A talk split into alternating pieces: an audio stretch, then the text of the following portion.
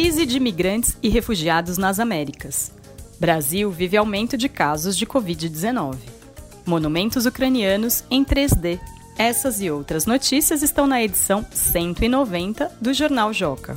Hoje é 22 de junho de 2022 e você está ouvindo o Saiu no Joca Pro, o podcast com comentários e sugestões para ajudar você, professor ou professora, a planejar com mais intencionalidade suas aulas com as notícias do Joca. E neste episódio vamos conversar com o professor doutor Radamés Rocha, professor de arte dos anos finais do ensino fundamental da Escola Geraldo Luiz de Araújo, da Prefeitura Municipal de Areal, na Paraíba. Ele participou do Encontro Internacional de Boas Práticas, realizado pelo Joca em maio, e vai contar pra gente um pouco do projeto de imersão artística na Semana de Arte Moderna de 1922. Eu sou Paula Tacada, sou jornalista e professora do Ensino Fundamental 1. Vamos às notícias. Mundo! 20 países assinam declaração para conter crise migratória nas Américas. Estados Unidos, Brasil e mais 18 países do continente americano aderiram em 10 de junho há uma declaração com compromissos para conter a crise migratória na região.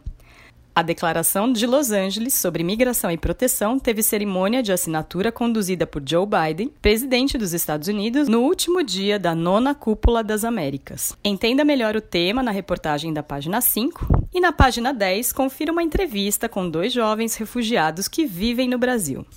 Brasil! Brasil vive aumento de casos de Covid-19. Em 19 de junho, o Ministério da Saúde confirmou que o Brasil chegou ao 23º dia seguido de alta no número de infecções pelo novo coronavírus. Ao todo, foram registrados 10.691 novos casos nas 24 horas anteriores ao anúncio.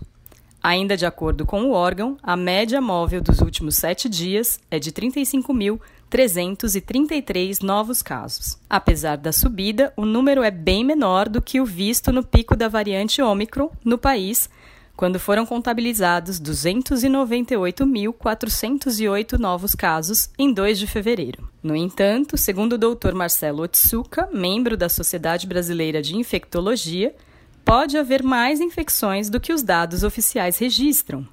Os detalhes dessa situação estão na notícia da página 3. Ciência. Projeto para transformar monumentos da Ucrânia em imagens 3D é indicado a prêmio. Projeto Backup Ukraine, que tem como objetivo digitalizar monumentos e prédios da Ucrânia em modelos 3D entrou para a lista de indicados do Festival Cannes Lions, maior premiação de criatividade e comunicação do mundo. Desde abril, a iniciativa tem incentivado ucranianos a irem às ruas, em segurança, para criar cópias virtuais de construções que podem ser destruídas pela guerra. Para isso é utilizado o aplicativo Polycam, gratuito para celulares. Com o programa instalado, o usuário aponta a câmera para o objeto a ser digitalizado de diversos ângulos, garantindo que o resultado tenha boa qualidade. Em seguida, os itens escaneados são salvos em um museu online aberto ao público. Confira a notícia completa na página 9. Esses foram os destaques das notícias que estão na edição 190 do Jornal Joca, que já está disponível no portal jornaljoca.com.br. Agora vamos conversar com o professor doutor Radamés Rocha, professor de artes dos anos finais do ensino fundamental da Escola Geraldo Luiz de Araújo, da Prefeitura Municipal de Areal, na Paraíba. Ele participou do Encontro Internacional de Boas Práticas realizado pelo Joca em maio e vai contar para a gente um pouco do projeto de imersão artística na Semana de Arte Moderna de 1922. Antes de mais nada, professor Radamés, muito obrigada por você ter aceitado participar do nosso podcast.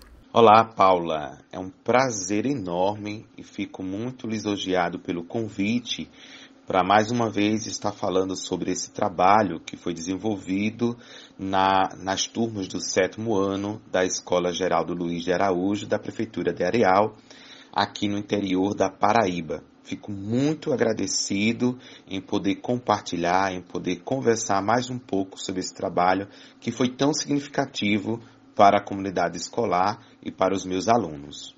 Para começar, conta um pouco para gente como aconteceu esse projeto. É, ao construir o plano de ensino para a turma do sétimo ano, eu vi a possibilidade de falar sobre o centenário da Semana de Arte Moderna de 1922, que as datas ocorreram do evento né, há 100 anos atrás, no início de fevereiro, e foi quando a gente deu início também ao ano letivo.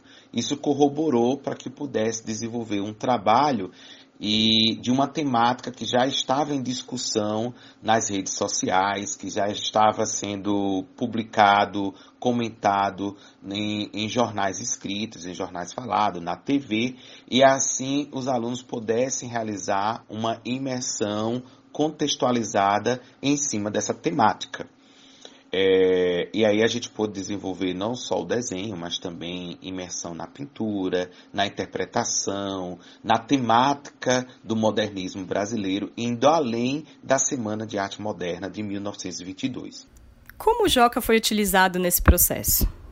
O Joca foi utilizado primeira, na primeira fase do projeto, do processo artístico de imersão dessas turmas do sétimo ano, a utilizar dois links de notícias que foram desenvolvidas pela, na plataforma do Joca e publicada nas redes sociais.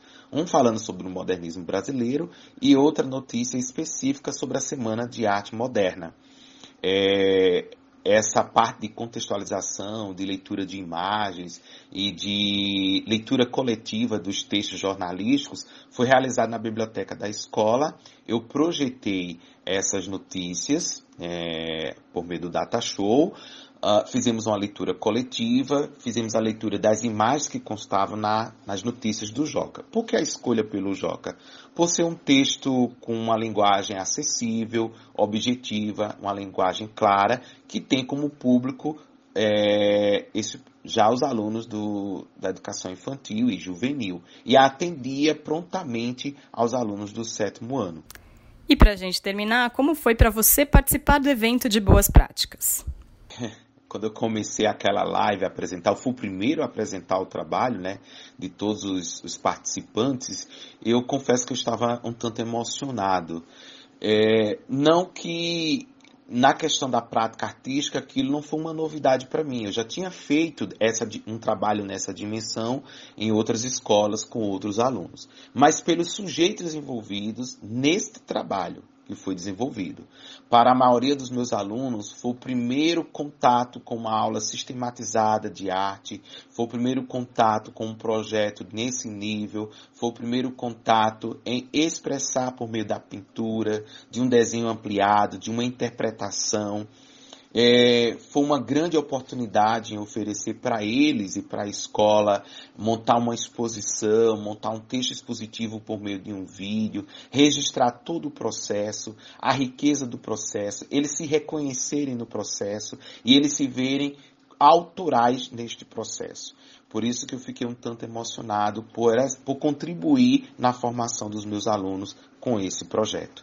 E aí, ampliar e publicar e participar do evento de boas práticas foi a oportunidade de expandir isso a nível de Brasil. Tanto que por meio dessas, da, daquela live, outras escolas já realizaram contato comigo com intenções de, de novas oportunidades, novas experiências. Muito obrigada mais uma vez, professor Radamés, por ter compartilhado sua experiência e parabéns pelo trabalho. Eu que agradeço por compartilhar com vocês e por é, me dar essa oportunidade de apresentar a escola que estou atuando. É meu primeiro ano na, é, na Escola Geral do Luiz. Então, fico muito feliz e contem comigo. Estou aqui para qualquer dúvida, para qualquer disposição. Um abraço, Paula, e até a próxima. Esta foi a edição número 59 do Saiu no Joca Pro, o podcast do Joca feito para professores. Mande seus comentários e sugestões para o e-mail saiu no jocapro@magiadeler.com.br. As edições impressas do Joca vão entrar em férias. Continue lendo as notícias no site. Bom descanso para vocês, professores, e até a próxima edição que volta em agosto.